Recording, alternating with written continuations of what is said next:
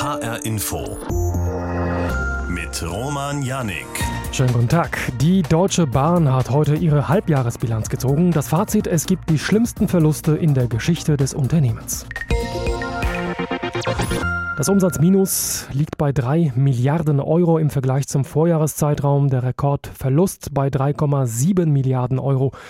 Corona hat das Geschäft verhagelt. Es gibt einen massiven Kundenschwund. Der Vorstandsvorsitzende Richard Lutz gibt Durchhalteparolen aus, räumt aber auch ein, nicht genau zu wissen, wie sich die Wirtschaft insgesamt entwickeln wird. Trotzdem will die Bahn AG am großen Investitionsprogramm festhalten. Ich habe vor der Sendung deshalb mit Christian Böttger gesprochen von der Hochschule für Technik und Wirtschaft in Berlin und habe ihn gefragt, der Schaden aufgrund der Corona-Pandemie für die Bahn AG ist wirklich immens. Er könnte sich insgesamt auf 13 Milliarden Euro beziffern. Der Bund will die Hälfte davon tragen. Den Rest soll die Bahn AG selbst aufbringen. Was meinen Sie, ist sie dazu überhaupt in der Lage? Ähm, naja, das, was mit der Hälfte der Bahn gemeint ist, äh, sind ja eine ganze Reihe von Einsparungen, die automatisch passieren. Man ist ja weniger Züge gefahren, also man hat zwar einen Großteil des Angebots aufrechterhalten, jetzt in der Hochzeit des Corona-Lockdowns, aber ein paar Züge sind eben auch nicht gefahren. Das spart natürlich schon mal etwas Geld ein. Und ein Großteil wird darüber hinaus einfach durch neue Schulden finanziert. Also ansonsten sind die Einsparungen, die die Bahn eben bringt, doch sehr überschaubar. Und man muss sich am Ende nochmal angucken, wie groß der Schaden wirklich ist. Wir reden jetzt ja erstmal über die Zahlen für 2020. Und da hat jetzt die Bahn ja heute angekündigt, vielleicht würde sie 3,5 Milliarden Miese machen. Das ist im Prinzip unter dem, was sie dem Bund äh, ja genannt hat. Der Bund hat ja für dieses Jahr schon mal 5 Milliarden zur Verfügung gestellt. Und es sieht also so aus, als würde die Bahn das nicht einmal ganz verbrauchen. Das waren ja jetzt nur die Corona-Schäden sozusagen. Von den Investitionen ist ja da noch gar nicht die Rede. Allein für das vernachlässigte Gleisnetz wollten Bund und Bahn AG über 80 Milliarden bereitstellen. Ist das noch drin auf beiden Seiten?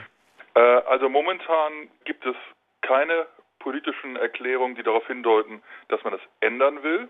Also man sagt, nein, wir machen weiter mit diesem Plan, das Schienennetz zu modernisieren. Das ist richtig, wir haben das 20 Jahre lang ganz furchtbar vernachlässigt und dass man auch die Mittel für neuen Ausbau ja erhöhen will. Und derzeit ist also das Kommando, wir setzen das so um wie geplant. Das heißt, wir geben mehr Geld für die Schiene aus, um tatsächlich eine Verkehrsverlagerung auf die Schiene zu ermöglichen. Was dann passiert, wenn wir vielleicht in ein, zwei, drei Jahren ein ernsthaftes Problem mit dem Haushalt bekommen und sparen müssen, das wird sich dann zeigen müssen. Auf Seiten des Staates könnte man ja auf die Idee kommen, die Investitionen für die Eisenbahn zusammenzustreichen, weil womöglich im Zeitalter von eben Homeoffice und Telekonferenzen langfristig weniger Menschen Bahn fahren werden. Halten Sie das für möglich? Ja, also man würde sich angucken müssen, wie sich die Mobilitätsmuster dann auch nach Corona verändern werden. Ich glaube nicht, dass es sich dramatisch verändern wird. Wir haben ja einen lange laufenden Aufwärtstrend der Mobilität. Und was man sehen muss, ist, die Bahn hat ungefähr 10 Prozent Marktanteil. Und wenn Deutschland seine Klimaziele erreichen will, geht das letztendlich nur mit einer Verlagerung auf öffentliche Verkehrsmittel. Also alle anderen Mittel werden nicht funktionieren. Und äh, man muss also nicht nur auf die heutigen Kunden gucken, sondern im Prinzip sagen, was machen die 90 Prozent, die heute im Auto sitzen. Und das ist also die Zielgruppe. Und da ist eben die Frage, wie viele man davon zum Umsteigen gewinnen kann. Man wollte ja den Marktanteil der Schiene im Güterverkehr deutlich erhöhen und die Zahl der Fernreisenden fast verdoppeln. Muss die Bahn ihre hochgesteckten Pläne revidieren? Also ich glaube, die Schwierigkeit hat nicht nur mit Corona zu tun. Das Ziel ist sehr ambitioniert. Jetzt muss man sagen, es ist ja richtig, sich ambitionierte Ziele zu setzen. Ähm, aber wenn man das mal in Szenarien rechnet, ist es nahezu unmöglich, diese Ziele zu erreichen, es sei denn, wir würden noch viel mehr Geld in die Schiene investieren. Ja, also was man sagen muss, ist, wir haben ja in den letzten 20 Jahren die Mittel für die Schiene eher abgebaut und eher mehr neue Autobahnen gebaut. Das heißt, wir haben ein Netz, das überhaupt nicht auf Wachstum ausgerichtet ist. Und wenn man jetzt will, dass die Schiene wächst, und da gibt es ja ein klares politisches Bekenntnis, dann muss man dafür eben noch mehr Geld bereitstellen. Und mit dem Geld, was jetzt bereitsteht und mit den Ressourcen, die vorhanden sind, wird es kaum möglich sein, diese Ziele 2030 zu erreichen. Halten Sie es für möglich, dass die Beschäftigten der Bahn für Sanierungsprogramme zur Kasse gebeten werden, also etwa mit äh, Lohnabschlägen? Ähm, so etwas steht in der Tat im Raum. Jetzt muss man sagen, die Bahn hat ja die Mitarbeiter sehr geschont. Man hat keine Kurzarbeit gemacht oder sowas, sondern hat ja sozusagen alles so weiterlaufen lassen. Und im Raum steht schon, dass man sagt, die Eigenbeteiligung der Bahn könnte also in einer Nullrunde bestehen im kommenden Jahr. Das wird sich halt zeigen müssen, je nachdem auch, wie sich der Arbeitsmarkt entwickelt. Was man sehen muss, ist, dass in den letzten Jahren ja die Löhne von bestimmten Beschäftigungsgruppen, gerade zum Beispiel der Lokführer, sehr stark gestiegen sind, einfach weil es sonst niemanden mehr gibt, der diesen Job machen will.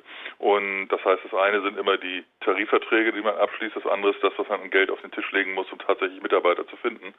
Und das wird sich zeigen müssen. Aber es gibt in der Tat die Überlegung, ob man eine Nullrunde macht. Aber ich glaube, das ist noch nicht beschlossen und die Gewerkschaften, die ja einen sehr großen Einfluss heute haben auf die Entscheidungsfindung, die werden da sicherlich blockieren.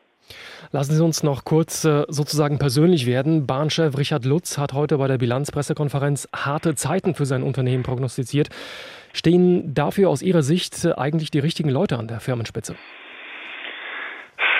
Ähm, ja, darüber kann man sich immer streiten. Also ähm, bei dem einen oder anderen bin ich durchaus ein bisschen kritisch, aber was man sagen muss, ist, die Bahn hat natürlich auch eine große personelle Unruhe hinter sich gehabt. Dieser plötzliche Abgang von Grube bei DB Cargo, jedes Jahr ein neuer Chef oder für den Güterverkehr insgesamt jedes Jahr ein neuer Chef. Und ich glaube, man muss auch überlegen, ob das hilft, immer nach einem Jahr die Leute rauszuwerfen, selbst wenn die Ergebnisse nicht sofort so sind. Und deswegen glaube ich, sollte seine Rolle als Eigentümer sehr wohl wahrnehmen. Aber das kann er nicht nur tun, indem er immer mal Gesichter austauscht, sondern indem er eben auch ganz klar Strategien vorgibt. Und ich glaube, das ist in den letzten Jahren etwas zu kurz gekommen.